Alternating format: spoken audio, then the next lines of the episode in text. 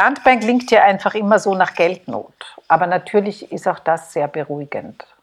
Ich persönlich war mhm. wahnsinnig dankbar, dass ich mich sozusagen über Schauspielerin sein weiterentwickeln konnte. Hallo und herzlich willkommen zum ersten Teil der dritten Folge der zweiten Staffel.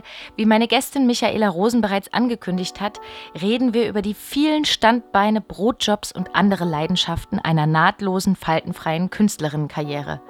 Dafür brauchen wir die nächsten drei Folgen, denn auch Lilly Erlinger, Pauline Knof, Simon Mantei, Markus Schleinzer, Caroline Stegemann und Miriam Utz werden aus ihrer prall gefüllten Beschäftigungsbiografie berichten. Ahoi!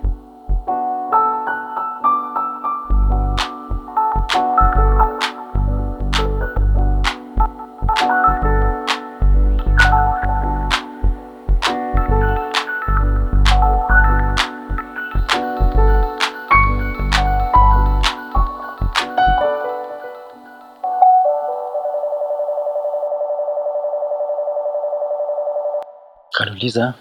Markus, du hast sehr viel gemacht, du machst sehr viel. Du hast als Schauspieler angefangen und gedreht, machst du auch immer noch. Du warst jahrelang Castingdirektor, hast über 60 Produktionen gecastet. Du hast Theater gespielt und auch einige Male selbst inszeniert. Du schreibst Drehbücher realisierst eigene Filmprojekte. 2011 kam dein Film Michael, 2018 dein Film Angelo und du bist an, an der Filmakademie, ja, Senior Lecturer habe ich da gefunden als Positionsbegriff, ja. quasi zwischen Dozent und Professur. Ja, das ist wahrscheinlich Idiot für alles, weil ich halte die, Vorle ich halte die Vorlesungen und serviere Kaffee. Okay. Und du bist selber Autodidakt in allem, oder? Das ist richtig. Ja. Wie haben sich denn dann die Sachen bei dir so ergeben? Ich war absolut ins Theater verliebt von Anfang an. Ich hatte eine Großmutter, die eine ähm, Theaternärrin war, die von jedem Theater hier äh, ein Abo hatte und auch das Abo zum Abo. Also man ist nicht nur ins Volkstheater gegangen, sondern auch in die Außenbezirke und, und, und. Und ähm, die wiederum hatte einen Mann, der kein Theaterfan war. Das heißt, ich bin sehr früh als Kind dann schon mit der dreimal in der Woche ins Theater gegangen. Ich glaube, ich war fünfeinhalb oder sechs, als ich das erste Mal im Burgtheater war. Ähm, und die war auch die war so ein Idol, weil die war so eine goscherte Frau, die ist dann nach den Vorstellungen immer zum Bühnentürdel gegangen und hat sich auch Vorstellungen mehrmals angeschaut und hat dann, dann zu Paula Wessely dann gesagt, heute waren es nicht so gut. so, das hat mir halt so gefallen und ich war total verliebt ins Theater. Ähm, habe dann selber in der Schule auch so viel Schule geschwänzt und die schuleigene Theatergruppe dort geleistet und die dann zu Ehren gebracht die man damals irgendwie bei Kinder- und Jugendtheaterfesten dann da führen konnte. Und dann hatte ich mit 16 einen Freund, den Valentin, der war vollkommen in Film verschossen und in Film verliebt und ähm, mit dem habe ich immer so Diskussionen geführt, ja, Film ist Lüge, also was man halt so macht in der Pubertät. Film ist Lüge, weil es ist nicht echt, es ist nicht live, es ist also bla bla bla, so Zeug. Aber trotzdem hat mich der Valentin irgendwie da so angefixt, weil der ist dann auch nach London gegangen, hat dort auf der International Film School studiert und wir haben uns halt mit 16 Jahren Greenaway angeschaut. Kein Wort verstanden, Drawing by Numbers. Ich glaube, es ging hauptsächlich darum, dass wir kiffen. Und währenddessen haben wir halt so Arthouse-Filme geschaut. Es war einfach eine spannende Zeit und der hat mich so angefixt auf Film und plötzlich hat sich das so ergeben als, ähm, als ein Medium, das man auch für sich entdecken kann. Mhm. Und ähm, über 27.000 Umwege und 100.000 unterschiedliche Jobs, die ich gemacht habe, bin ich auch in die Daniela Stiebitz reingelaufen, die ähm, damals noch als Casterin tätig war, jetzt als eine Schauspieleragentur. Und die hat mich gefragt, ob ich für sie zu arbeiten beginne. Und, und eines meiner ersten frühen Projekte als Caster war so ein Kinofilm über Amerika kommend, The Red Violin kein großartiges Machwerk. Ich glaube, es war nur für Musik für den Oscar nominiert und hat den, glaube ich, auch gewonnen. Ein Episodenfilm, der die Geschichte einer Violine erzählt, die da irgendwie von, vom Mittelalter bis in die Gegenwart da durchwandert mit Samuel L. Jackson und Konsorten. Und die Deirdre Bowen hat das gecastet, eine Kanadierin, die auch Stephen Frears gecastet hatte, aber auch so Hollywood-Filme wie Die Fliege mit Jeff Goldblum. Und die hat mich da unter ihre Fittiche genommen und von der habe ich sehr viel gelernt. Mhm. Und äh, es war für mich eine extrem aufregende und spannende Zeit und habe mich da halt da sehr schnell dann zu einem Caster entwickelt, der nicht so sehr aus dem Katalog besetzt hat, sondern die Recherche war halt dann etwas, was mir gut gefallen hat. Dass, mhm. man, dass man durch die Länder fahren kann und für irgendwelche Arthouse- und Indie-Filme Menschen erfinden kann, die man so im, im Schauspielkatalog nicht findet. Mhm. Und konntest du deinen Lebensunterhalt immer sozusagen von deiner Kunst bestreiten oder hast du dann auch andere Sachen noch, wenn du jetzt zum Beispiel deine Filme gemacht hast, nebenbei gemacht? Ich bin mir nicht mal sicher, ob ich das bis heute schon kann. Mhm. Also offiziell habe ich bis zu meinem 38. Lebensjahr gekellnert. Mhm. Wo die Castingfirma sechs bis acht Kinofilme im Jahr gemacht hat und ein bis zwei Fernsehserien, ähm, konnte das nicht, hat sich das nicht getragen. Mhm. Also ich bin dann abends immer noch Kellner gegangen, beim Heurigen, beim Schübelauer draußen. Ähm, mit 38 Jahren, wie gesagt, das letzte Mal. Ähm, und hätte ich, glaube ich, nicht diese vielen kleinen äh, Lehraufträge, wie zum Beispiel auch in Ludwigsburg, ähm, wo ich ein bis zweimal im Jahr äh, mit der Masterclass zusammen bin oder voriges Jahr in Berlin. Also gäbe es nicht so en passant diese kleinen Aufträge und ab und an diese Drehtageln, die ich da mache, könnte ich mir meine, glaube ich, Filmkunst ähm, bis heute nicht leisten.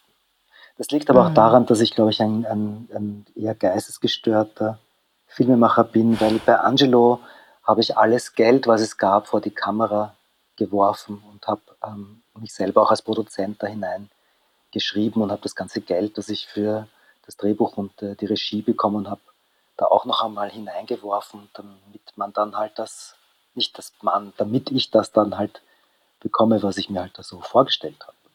Mhm. Weil ich mir halt da mit dem eigenen Filmemachen schwer tue, mit Kompromissen, gerade wenn das optische Faktoren, Faktoren betrifft.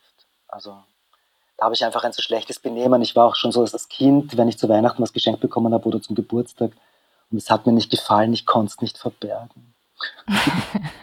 also es war immer so ein persönlicher Affront, wenn das Geschenk miese war und eine unheimliche Krise, weil ich mir gedacht habe, ach, die Welt kennt mich nicht. Warum kriege ich dieses Buch? Es ist ganz falsch, es passt nicht zu mir. Oder irgendwie so Fragen der Ästhetik. Also äh, mm. irgendwas zu vollkommen daneben ist oder einfach schlecht ist oder nicht passt oder schlecht recherchiert ist. Und das, das geht einfach nicht. Das ertrage ich nicht. Da kann ich auch nicht weiterdrehen. Das ist mir dann wurscht, wenn es dann 300 Euro mehr kostet oder 3000 Euro. Das, das geht einfach nicht. Das geht einfach mm. nicht. Also in Angelo waren auch gab es eine Szene, die haben wir gedreht, das Feuer, und ich habe gesagt, okay, schön, es hat gebrannt, aber das war halt nicht so schön, hat nicht so gut ausgesehen. Und das bleibt jetzt ein Leben lang mit Online und Internet. Das verschwindet ja nicht. Filme machen ist ja nicht mehr so endlich, wie das noch vor 30, 40 Jahren war, wenn dann irgendwann mal diese Filmrollen zerfallen sind und es keine Kopien mehr gab. Nein, heute ist es bis in alle Tage, bis die Sonne diesen Erdball auffressen wird oder bis die Menschheit sich selbst endlich ein Ende bereitet, äh, ja abrufbar. Das heißt, du musst es einfach so gut machen, wie du es kannst. Mhm. Und äh, wenn ich spiele, weiß ich, ich bin nicht der beste Schauspieler auf der Welt. Da bin ich bereit, Kompromisse einzugehen. Aber wenn ich selber Regie führe oder Drehbücher schreibe, da treibe ich mich und mein Umfeld gerne auch in den Wahnsinn. Ähm, es geht, glaube ich, nicht um Perfektion, das wäre auch langweilig aber es geht zumindest um den Versuch, ähm, ein Niveau zu erzeugen, äh, das man sich und seinem Publikum schuldet. Mhm. Und jetzt das mit den Studenten eben, wenn du dann sagst, also ich unterrichte nicht, das sage ich auch immer. Äh, den Studierenden. Und ich finde, das ist auch richtig, weil ich finde, das ist auch eine überhebliche ähm, Anschauung. Und ich glaube, dass diese Art von Unterricht auch sehr bald ein Ende haben wird. Das ist was Historisches, diese Meisterklasse. Mhm. Ähm, das muss aufhören. Also ich habe das Gefühl, es gibt so zwei Bestrebungen. Das eine ist quasi der anekdotische Unterricht. Das sind also die Studierenden für mich da und ich erzähle es aus meinem Leben. Ja. Das finde ich albern und habe ich zu oft auch schon gesehen. Es ist sehr eitel und ein schnell verdientes Geld, wie ich finde. Und dann gibt es einen anderen Zugang, dass man sagt, nein, wir sind für die Studierenden da und wir sind zu Tankstellen und die sollen uns anzapfen. Und das, was ich tun kann, ist begleiten.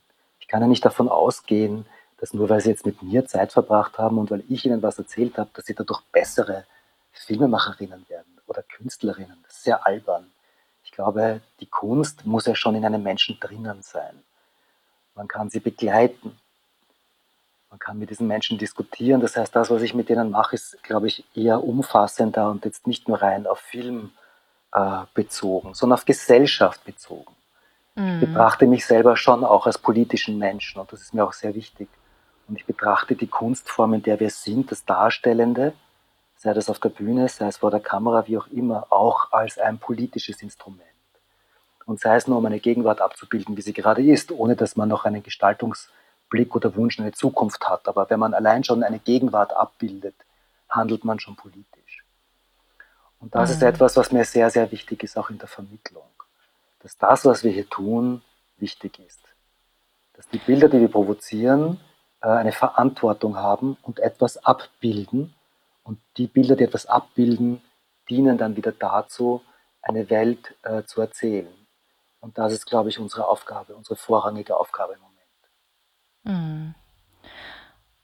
Ja, und ist es dann aber zum Beispiel auch Thema in so einem Studium oder mit den Studenten, was wie man damit umgeht, wenn man eben zum Beispiel Leerlaufzeiten hat. Das Projekt kommt doch nicht zustande. Also wenn ich eben nicht von einem Film zum nächsten vielleicht auch davon leben kann oder aus irgendwelchen Gründen das halt nicht so klappt, wie so diese Idealkarriere aussieht.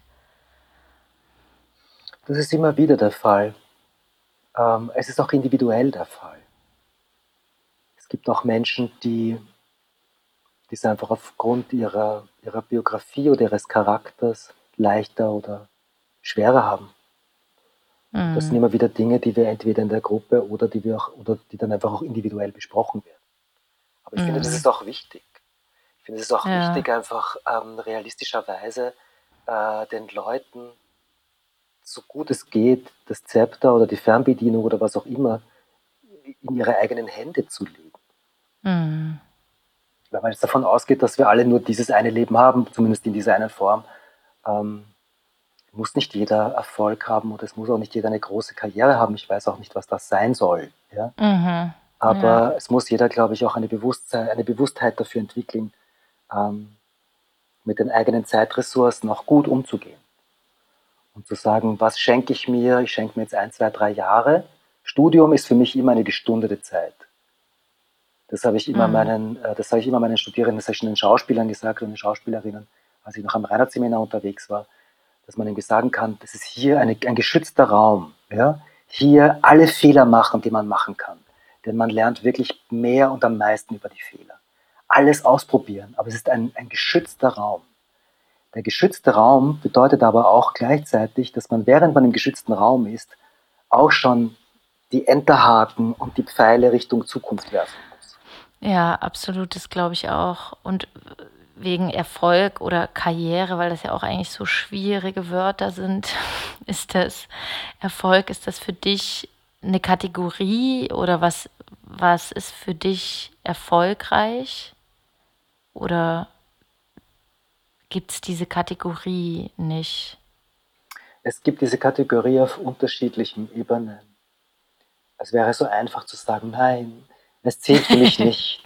Erfolg bedeutet für mich, wenn ich glücklich bin. Ach, dieser Satz, den ich geschrieben habe, er macht mich glücklich, Tandaradai. Das ist natürlich Bullshit. Ja? Weil natürlich gibt es da draußen eine Welt, die sagt, klar, wenn du Erfolg hast, wenn du eine bestimmte Anzahl von Zuschauern hast, wenn du eine bestimmte Anzahl an Aufmerksamkeit lukriert hast, wenn du es in dieses oder jenes Festival reingeschafft hast, naja, dann öffnen sich dir Tür und Tor. Ja?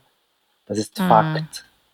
Ähm, dem, auch dem beuge ich mich dankbar und in Demut, weil äh, das hat mich ja gut abgeholt. Also, mhm. Also äh, ich habe ja das Glück gehabt, dass der erste Film gleich im Hauptwettbewerb von Cannes gelaufen ist ähm, ja. und sehr viel Aufmerksamkeit hatte und der zweite Film auch sehr viel Aufmerksamkeit hatte und nicht voriges Jahr, wir haben ja schon 21, also 19, im April 19 hatte ich mit zwei Filmen, die ich erst gemacht hatte, eine Retrospektive in New York äh, im Lincoln Center, was das, das Herz ist des, des Filmschaffens weltweit. Und äh, das Museum of Modern Art hat die Filme auch gezeigt und in die Sammlung aufgenommen. Also ähm, auf meinem Ego-Konto sind schon äh, Pölster drauf, die, auf die man dann abends, wenn die Depression kommt, auch sein Haupt zur Ruhe betten kann. Dass man teilweise nicht weiß, womit man den Anzug bezahlt, mit dem man über den roten Teppich geht, ist eine andere Geschichte. Aber ähm, diese Art von Erfolg, die ist mir Gott sei Dank beschieden. Und natürlich gibt es das da draußen wenn die Filme abgekackt wären, vollkommen abgekackt wären, hätte mir auch dieses System hier gesagt, ja, Herr Quereinsteiger mit 38 Jahren den ersten Film, jetzt gehen Sie wieder scheißen, jetzt werden Sie wieder Caster. Ja? Also ich darf ja. noch ein paar Mal Filme machen und sie verkacken, bis mich das System wieder hinauswerfen würde. Das ist die eine Seite. Die andere Seite ist, ähm, natürlich brauchen wir in irgendeiner Form irgendwas, das uns ein Erfolgsgefühl gibt, weil wofür machen wir sonst weiter? glaube, man wird ja sonst doch irgendwie, du kriegst ja sonst dann Krebs oder irgendwas, wenn du andauernd irgendeiner Sache anhaftest, die dich aber nicht befriedigt und die das Publikum nicht erreicht. Weil letztendlich ist ja jede Form von Kunstschaffen auch ein Dialog mit einem Publikum. Und wenn mhm. es diesen Dialog nicht gibt, was hast du dann? Dann bist du Onanist oder dann bist du einer von denen, wo man sagt, hoffentlich werde ich nach meinem Tod erkannt hoffentlich, gibt, hoffentlich ich schneide jetzt mein Ohr ab und mein Bruder wird hoffentlich nach meinem Tod all meine Bilder verkaufen. Ja. Nur äh, das passiert wahrscheinlich auch äh, einer Künstlerpersönlichkeit äh, unter Hunderttausenden. Mhm. Ähm, also wenn sich dieser Dialog nicht ähm, erzeugen lässt, wodurch auch immer, dann glaube ich, hat man es schwierig, in irgendeiner Form ein Erfolgsgefühl ähm, zu lukrieren für sich selbst. Mhm. Ja, und das braucht man wahrscheinlich am Ende des Tages schon irgendwie. Ich erinnere mich, du hast auch mal, das war, glaube ich, ein Workshop, ähm, das war für Schauspieler eben auch sowas gesagt, dass es schon, natürlich soll man seine Träume oder Ziele, Vorstellungen ja verfolgen. Also eben träumen, aber realistisch sich eben auch nicht so festklammern, dass es manchmal ja auch sein kann, dass man einfach, ja, dass sich was halt nicht erfüllt und man loslassen muss und gucken muss, welche Tür, welche andere Tür vielleicht aufgeht. Na, vor allem auch, um in dieser Beweglichkeit zu sein und um dann einfach auch eine Tür zu erkennen, wenn sie sich bietet. Also mhm. Also mein Leben ist auch nicht linear verlaufen und wird es auch weiterhin nicht tun. Ich könnte es auch, glaube ich, gar nicht. Ich habe ja immer wieder so Existenzängste gehabt und habe dann mich in so ähm, Festanstellungen, die sich dann dankenswerterweise geboten haben, hineingerettet und musste nach drei Monaten aber wieder davonlaufen also ich habe zwischendurch auch mal im ORF als, als Redakteur für Game Shows gearbeitet. Und das hat mich, glaube ich, das hat mich wahnsinnig gemacht, dass im ORF einem die Leute alle mit Hausschuhen begegnen. Also dass es einen Arbeitsplatz gibt, wo erwachsene Menschen auf den Gängen Hausschuhe anhaben. Das fand ich so unsexuell. Das hat mich echt wahnsinnig gemacht. Vor allem, dass sie einen zwischen also wildfremde Leute, das ist ein riesiges Haus mit sehr vielen Mitarbeitern und, und trotzdem, wenn man sich am Gang begegnet, sagen sich alle Menschen, Grüß Gott, Grüß Gott. Und das Irre ist, dass dort, also zumindest war das damals so, vielleicht hat sich das ja alles verändert, aber 2003, 2004, wenn du da über den ähm, Vertrag, über den Gang gegangen bist, hat zwischen 9 und 11 haben die Hausschuhmenschen gesagt, morgen, morgen. Von 11 bis 13 Uhr haben die Leute, von 11 bis 14 und die Leute gesagt, Mahlzeit, Mahlzeit. Und ab 14 Uhr haben sie gesagt, Wiederschauen. Und das hat mich am wahnsinnigsten gemacht. Wenn ich mir gedacht habe, hey, Alter, ich bin jetzt sicher noch bis 21 Uhr da. Ich ertrage das nicht. Ja? Und mir dann vorzustellen, dass ich jetzt auch so, vielleicht muss ich auch so Hausschuhe mitnehmen und muss bis, bis zu meiner Pension das auch so machen. Ich musste immer gleich weg. Also die, mm. ich musste immer in irgendeine, lieber in einer Angstfreiheit leben äh, als äh, äh, sich in sowas hineinbegeben. Mhm. Aber das heißt, du hast schon viele so unter Anführungszeichen dann ja quasi Brotjobs, also Kellnern ja, oder hab, sowas war, gemacht? Ich habe auf einer Tankstelle gearbeitet. Äh, ich habe Versicherungen am Telefon verkauft. Ich habe den Rollstuhlführerschein gemacht und äh, Patientinnen äh, zur Dialyse begleitet und im Rollstuhl äh, spazieren gefahren. Ähm, ich habe Essen, Essen ausgegeben, lauter so Zeug. Und war das einfach so, dass dich das trotzdem irgendwie, ja, du hast halt Sozial Sozialstudien da in der Zeit machen können oder war das so ein Gefühl trotzdem irgendwie von Scheitern, weil du ja Nein. eigentlich. Nein. Nee. Ich glaube, wenn das man das Gefühl hat, äh, äh, gescheitert zu sein, ist es, glaube ich, wirklich Reset. Wenn man das Gefühl mhm. hat, muss man wirklich was ganz was anderes machen. Nein, ich habe irgendwie äh, ich habe auch die ganze Wohnung voll gehabt mit so Kuvertierjobs, wo man so Tausende von Werbemitteln kuvertieren musste und aufkleben musste, zur Post bringen musste. Nein, es war für mich immer klar, damit finanziere ich mir den Traum oder mhm. mein Ansinnen. Das, was ich aber sehr schnell für mich gelernt habe, ist, dass ähm, man muss sehr achtsam sein mit seinen Träumen. Denn Träume sind wie ungeborene Kinder wenn man sie zu lange in sich drinnen trägt, also über die Tragezeit hinaus, dann sterben mhm. die ab und vergiften dir den Leib. Mhm. Irgendwann einmal musst du quasi deinen Traum entweder verändern, ihn aufgeben oder ihn gebären. Und dann ist es das, was es ist. Ja? Mhm. Dann ist es vielleicht nicht das Burgtheater, sondern es ist vielleicht das Volkstheater in den Außenbezirken oder vielleicht ist es äh, die Kleinstbühne in Regensburg. Ja? Also wenn der Traum ist, auf Brettern zu stehen. Aber wenn du dein Leben lang den Traum anhaftest, im Burgtheater auf der Bühne zu stehen und er erfüllt sich nicht, vergiftet dich der Traum und du verbitterst und du wirst einer von diesen seltsamen vielen Menschen, die wir in dieser Stadt haben, die alle den Mund verkehrt im Gesicht haben. Hm. Das wäre eigentlich fast ein schönes Schlusswort, Markus. Ich glaube, man muss sich Orte erobern und dort machen. Man darf nicht ja. davon ausgehen, dass man davon leben wird können. Aber mhm. ich glaube, das Glück und die, die, die, die Eroberung oder das wirklich Große und Mutige ist nicht von den Institutionen zu erwarten, die wir haben. Mhm. Sondern ich glaube, wir müssen mit irgendwelchen Erbengemeinschaften Kontakt aufnehmen und fragen, ob dieses leerstehende Haus zu bespielen ist. Oder wir müssen irgendwie uns überlegen mit einem Anwalt, was es kostet an Strafgeld, wenn man plötzlich dort ein Pop-up-Theater macht, das vorher nicht angekündigt ist. Ähm, ich glaube, man erwartet so, dass diese, diese tonangebenden und verändernden Impulse ähm, aus Institutionen kommen, aber wir sind die Gesellschaft, wir müssen das leisten.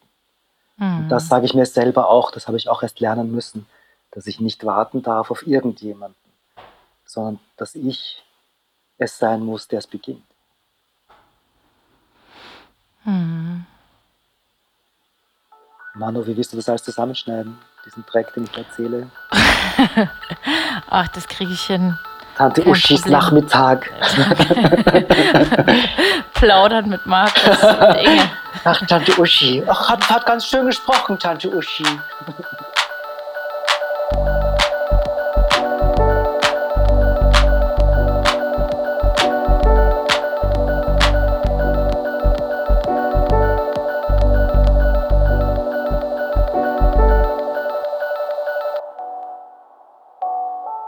Für mich ist ja das Wort Künstler sein sowieso so ein ganz komisches Wort, weil das irgendwie immer sowas hat, als müsste man was Besonderes sein und als müsste man Dinge anders und besser machen als andere.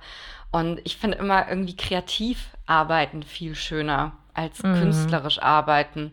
Ähm, weil ich, für mich war immer, oder ist der Begriff Kunst immer ein Zufallsprodukt. Das wenn ganz viele kreative Menschen oder ein kreativer Mensch oder so arbeitet, ihm irgendwann mal etwas gelingt, was besonders ist oder so. Und das ist irgendwie Kunst.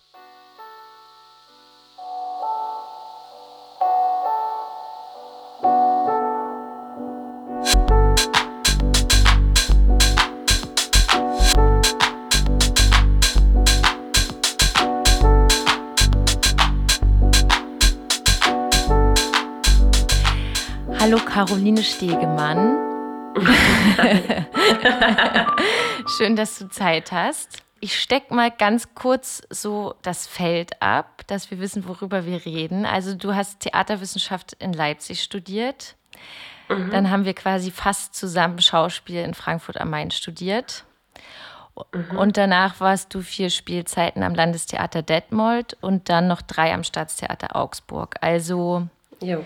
Sieben Jahre Festengagement. Und genau. so vom Gefühl her würde ich sagen, du hast ja schon insgesamt trotz, also ja, man hat auch mal eine schwierige Produktion und bla bla bla, aber eigentlich eine eine gute Zeit oder auch schöne Erfahrungen gemacht und hast dich jetzt trotzdem entschieden, so zu sein. Du hättest ja auch weiter in Augsburg bleiben können, aber ein mhm. Leben äh, unabhängig vom Theater aufzubauen. Habe ich dich richtig ja. zitiert? Du hast mich richtig zitiert, ja. Ja, warum? Wie ist es jetzt dazu gekommen? Mm, ich glaube, es sind ein bisschen zwei unterschiedliche Stränge. Und der eine hat einerseits mit diesem ernsthaften Wunsch, Theaterwissenschaften zu studieren, zu tun und irgendwie auf der anderen Seite zu sein, was irgendwie eigentlich auch mal der ursprüngliche Wunsch war. Und das Schauspiel ist irgendwie so passiert, äh, auch ziemlich spät. Und das ist irgendwie sowas, was mich eigentlich die ganze Zeit begleitet hat irgendwie der Wunsch, ah, selber zu verwirklichen, selber zu äh, organisieren, selber zu tun und mich eigentlich immer mal wieder oder sehr schnell auch schon innerhalb des Schauspielstudiums daran abzuarbeiten, dass ich jetzt nur für diese eine Aufgabe irgendwie gebeten wurde. Und das ist irgendwie so ein Dauerthema gewesen die ganze Zeit, was sich Stück für Stück aufgebaut hat und auch verstärkt hat, unabhängig von positiven oder negativen Erfahrungen. Und das andere ist einfach so die, die Leidenschaft des Schreibens, äh, einfach so dieses, was ich halt für mich immer gemacht habe oder wo ich mich lange mit auseinandergesetzt habe, welche Art von Literatur taugt mir, gefällt mir, was ist eigentlich neue Dramatik, worum geht es in neuer Dramatik, kann man, kann ich neue Dramatik schreiben, um dann nach vielen Jahren das Thema zu beenden, indem ich feststelle, ich glaube, es gibt keine Begabung.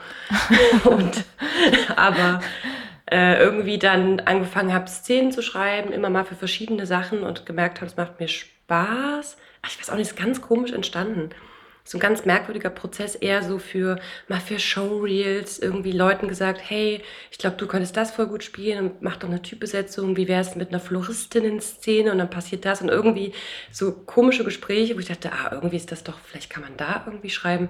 Genau, dann habe ich irgendwann ein Drehbuch geschrieben und dachte, ah, vielleicht ist das irgendwie eine Form zu schreiben und äh, eine Art und Weise, die Sprache ist, die dann aber eigentlich gar keine Sprache am Ende ist, die aber trotzdem ja total viel mit meinem Beruf zu tun hat oder mit meiner dramaturgischen Erfahrung auf, auf beiden Ebenen. Und irgendwie hat sich das dann so durch Zufall zusammengefügt, dass das gerade eine Form des Schreibens geworden ist, wo ich den Eindruck habe, dass ich das vielleicht lernen könnte oder können kann.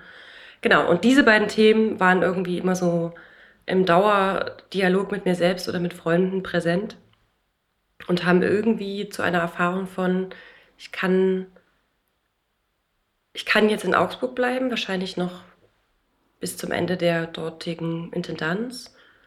Aber was ist dann oder wo bin ich eigentlich? Ähm, und wo kann ich was selber erschaffen und tun und machen oder wie vielgestaltig kann eigentlich mein Leben sein mit den anderen Dingen, die mich noch interessieren.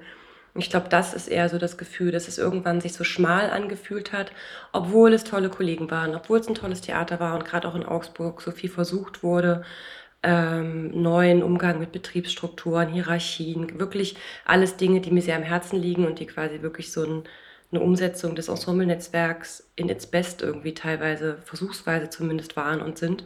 Und trotzdem ich so unbefriedigt war, was irgendwie damit zu tun hatte oder hat, dass ich irgendwie verschiedene Baustellen brauchte oder dass ich das Gefühl hatte, ich brauche irgendwie, vielleicht kann ich ja da arbeiten und dann mache ich irgendwie noch äh, bei einem Festival, dann schreibe ich und bin nur für mich in dieser Bubble und dann spiele ich auch noch. Und irgendwie ist das jetzt zu so einem Ideal geworden, das irgendwie alles zusammen zu machen. Keine Ahnung, ob es funktioniert.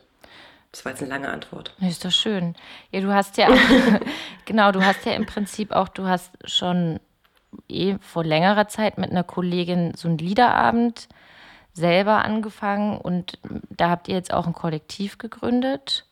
Genau, genau. Und du, ja, und du hast die Zusatz, äh, also Zusatzausbildung, aber jetzt für Hörfunk oder Sprechen, weil das auch so ein Aspekt ist, auch nochmal eine Weiterbildung gemacht eigentlich. Genau, ja. Und du studierst Drehbuch noch. Genau. Okay, es klingt jetzt irgendwie so ein bisschen Fille, aber ja, genau. Genau, mit der Kollegin, ähm, der Nicola Schubert, das ist halt eigentlich eine so der Begleiterin in diesem Nachdenken über ja, Mündigkeit, was ist Identität, was ist Schauspielidentität und auch ein Gespräch, was wir immer hatten, Lisa, eben, oder wo du mir auch nochmal so einen Anschluss gegeben hast, in diesem Jahr eben, kann man dann überhaupt diese ganzen Fragen innerhalb dieses Feldes, dieses einen Berufs überhaupt beantworten und eben zu sagen, nein, und es ist doch eigentlich eine gute Antwort und dann woanders hinzugehen und andere Dinge sozusagen zu befriedigen oder umzusetzen. Und dann ist man halt auch einfach nicht mehr so angreifbar ähm, in dieser einen Identität, in der irgendwie vermeintlich alles stattfinden soll. Was natürlich auch die Frage ist, okay, wer studiert wann, wie, warum Schauspiel? Mhm. Ähm, und wenn man da irgendwie dann doch, und es klingt jetzt natürlich, wenn man, wir sind älter geworden, es ist irgendwie auch so naiv, dass man, nein, aber ich glaube, das haben wir ja schon so ein bisschen gemeinsam, dass man denkt, oh, man will was verändern, man will die Welt verändern oder das Denken oder es ist irgendwie so ein Gefühl von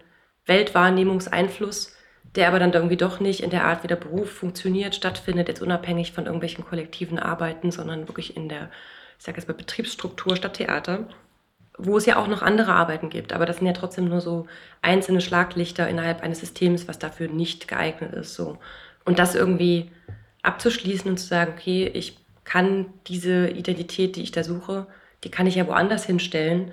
Und dann greift mich das aber auch nicht mehr so an, wenn bestimmte Dinge irgendwie stattfinden oder nicht stattfinden innerhalb dieses Kontextes Schauspielarbeit. Und dann kann ich das einfach woanders hin tun. Mhm. Das ist irgendwie, finde ich, voll die Befreiung. Ja. Ähm, und dann durchmischt sich das auch nicht mehr und führt nicht zu so einer Unbefriedigung oder auch Frustration, tatsächlich jetzt persönlich gesprochen bei mir, ähm, weil dann tue ich es halt weg und woanders hin. Mhm.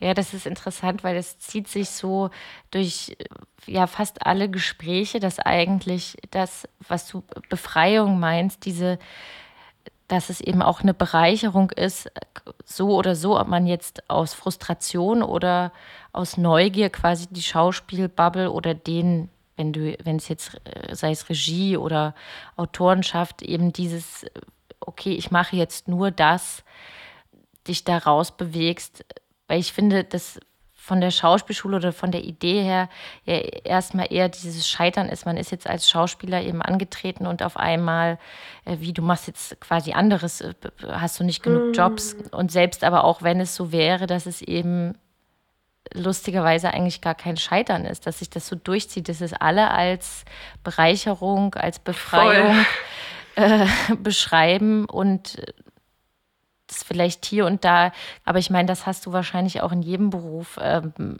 dass man tritt halt mit mhm. Vorstellungen an und es wird sich halt nicht alles erfüllen. Da bleibt immer irgendeine Art von, ja, vielleicht Schmerz oder etwas, was man bedauert, zurück. Das ist jetzt aber auch nicht so tragisch eigentlich, dass man da gleich vom großen Scheitern sprechen müsste.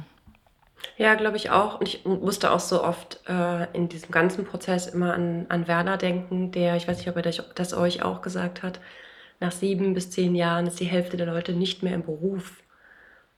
Was ja einfach irre ist, wenn man überlegt, was man da durchmacht, um diesen Studienplatz zu bekommen.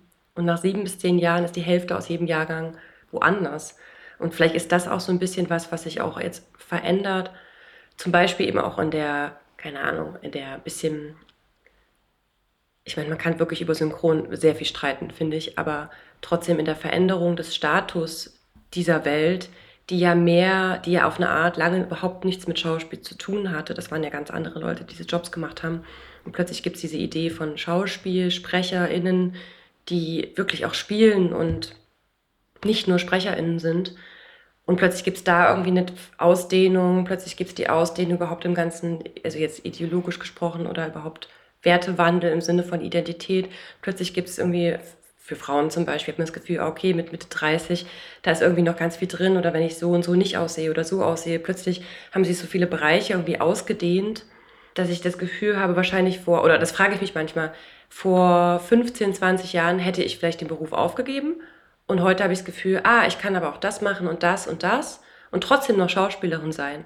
Also das frage ich mich manchmal, ob das irgendwie auch mit diesem krassen Wandel in den letzten zehn Jahren, den ich schon so wahrnehme, auch sei es Gagen, aber auch eben Identität auf allen Ebenen jetzt mal gesprochen für Stadttheater oder ähm, was SchauspielerInnen sein können, auch im Sinne von denkende Wesen, ähm, dass da irgendwie heute äh, mehr möglich ist und dadurch dann vielleicht eher was stattfindet, weil ich das bei so vielen mitkriege. Man geht raus, man macht was anderes oder auch Thema Drehbuch. Ich kenne einige Leute, die das machen und sich dafür interessieren, finde ich total auch eine logische Konsequenz aus unserem Beruf auf eine Art.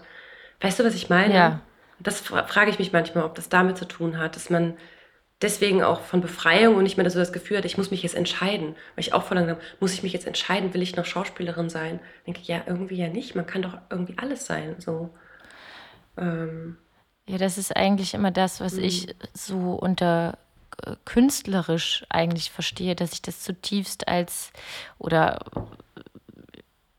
sagen wir mal so, als eigentlich als unkünstlerisch empfinde, so ein seltsamer Zwang von, ich muss von einem Festengagement ins nächste ziehen, Mhm. sonst äh, geht's nicht. voll. Ja. Voll. Und das hat ja wiederum auch total mit den Ausbildungen zu tun.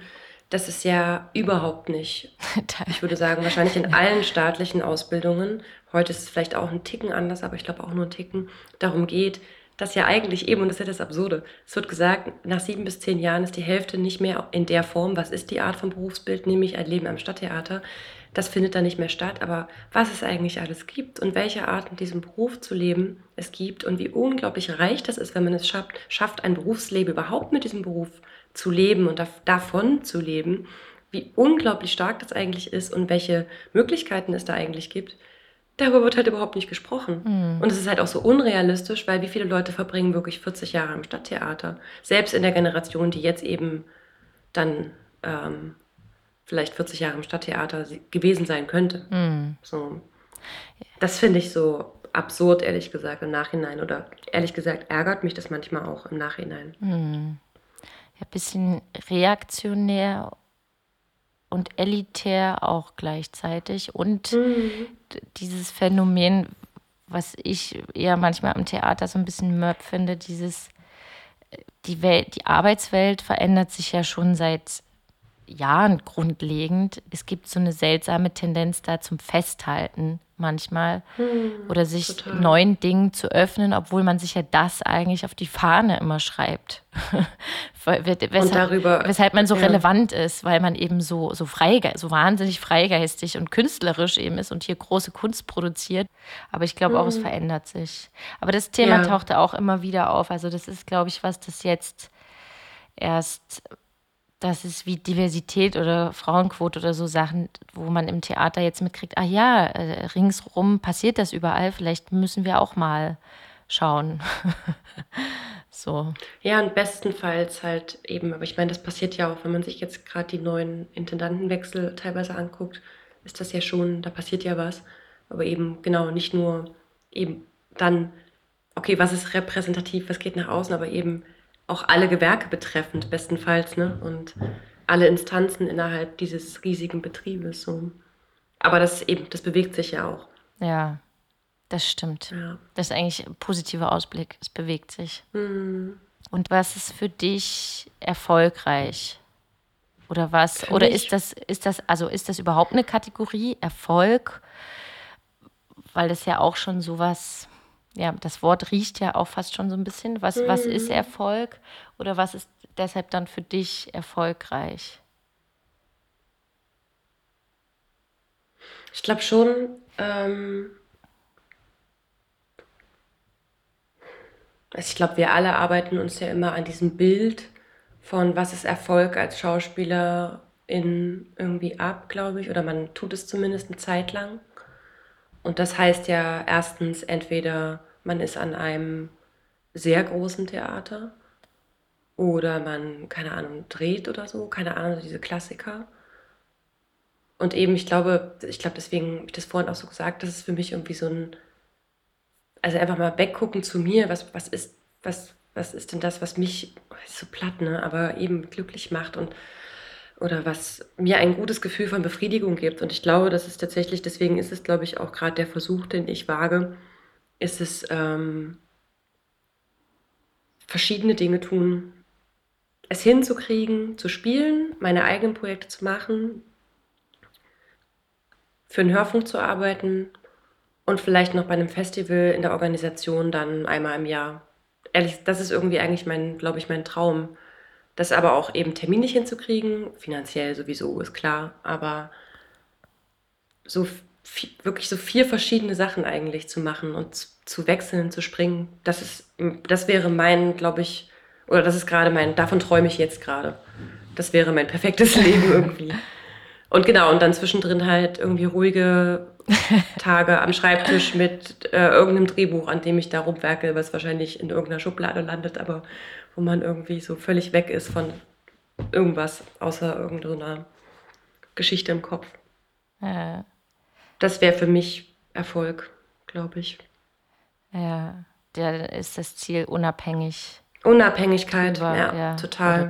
Und eben dieses, und das ist ja auch das, das Schlimme eben, was, was passiert mit uns, wenn ein Job vorbei ist. Ähm, ich habe jetzt gerade wieder eben ich probe und ich weiß, ach krass, Sonntag ist vorbei, dann ist Corona. Ich weiß gar nicht, wie es weitergeht. Ich wüsste eigentlich, wer würde im März meine nächste Produktion losgehen. Die wird wahrscheinlich abgesagt, weil die international wäre. Ähm, und die, ich bin mir sicher, die wird nicht stattfinden. Und wo man so diese Ungewissheit und dieses komische Gefühl, wenn dann eben ein Projekt vorbei ist, das ist wie, wie zerfällt oder nie gewesen ist.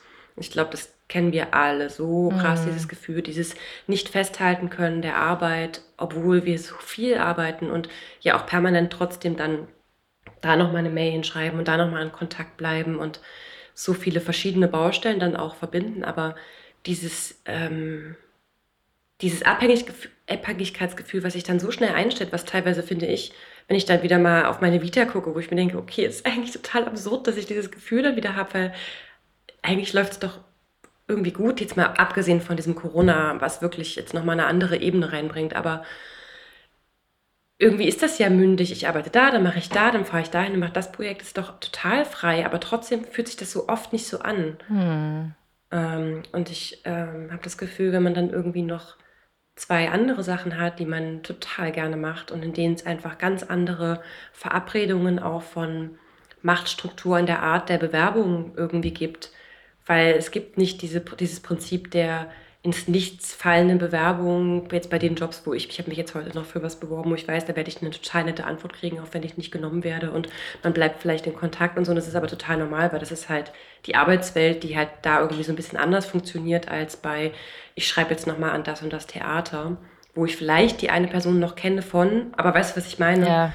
Ist irgendwie ein anderer, ein anderes Grundgefühl dazu. Ich glaube, wenn man das irgendwie ähm, kombiniert kriegt, ähm, kann das sehr schön sein.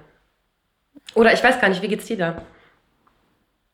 Das ist eigentlich, ich habe gerade gedacht, das äh, eben jetzt, das ist so ein schönes Schlusswort. Wenn ich jetzt noch was mein Selbst dazu gebe, dann ist das ein schönes so. Schlusswort im Arsch. Genau.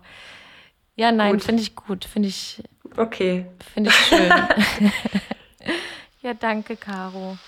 Ja.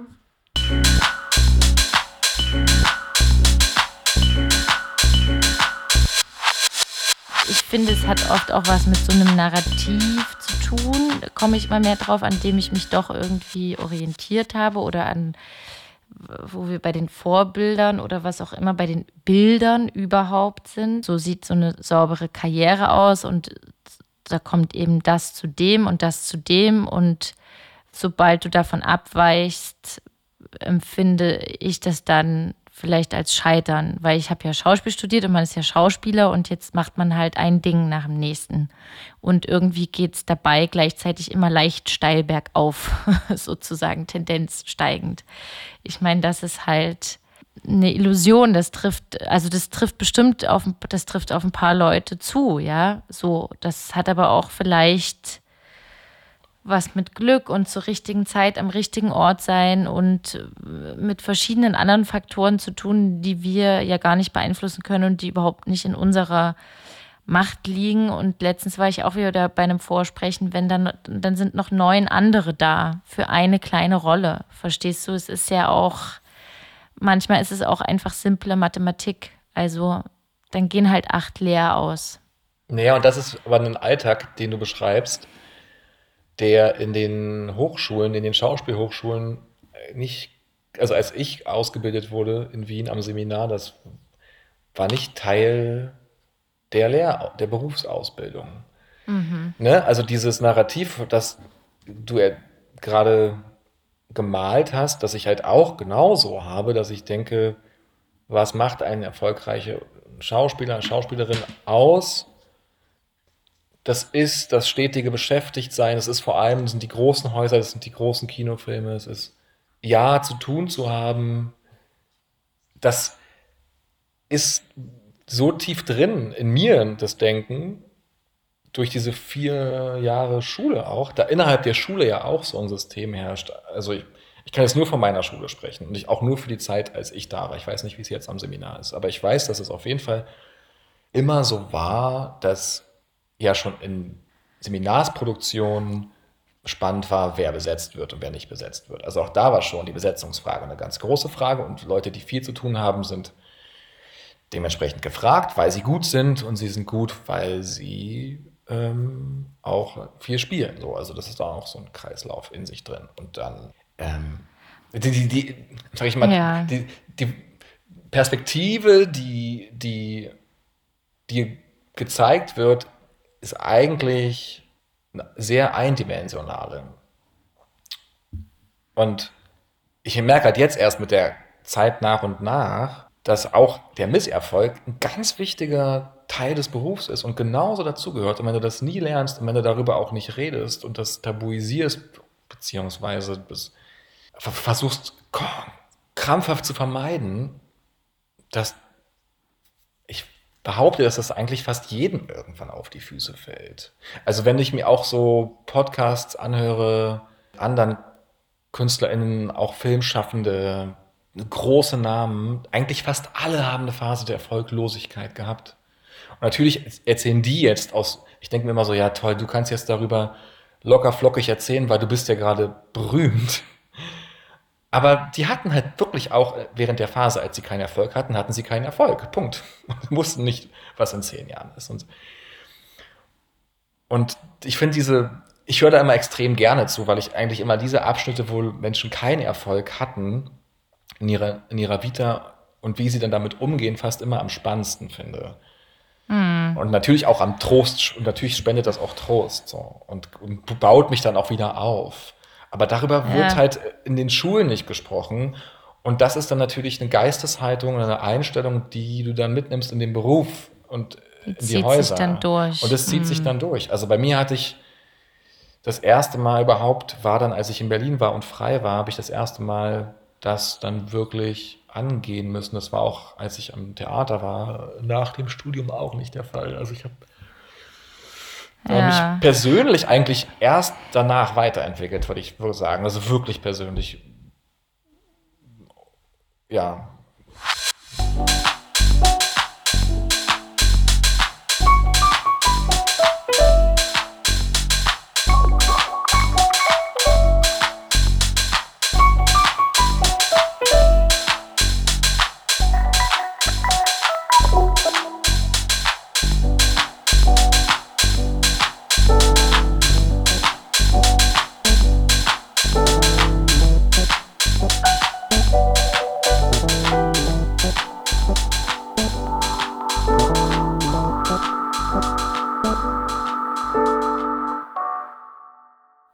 War Teil 1 der Künstlerkraken. Wie viele Standbeine hast du?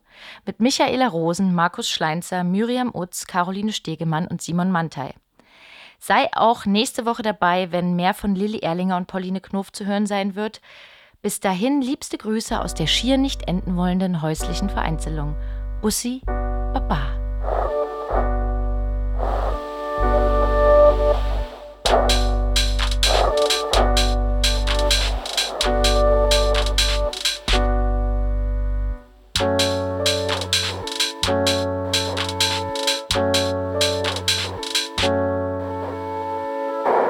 Musik, Technik und Beratung in allen Lebenslagen Tobias Vogt. Dramaturgische Beratung Florian Stohr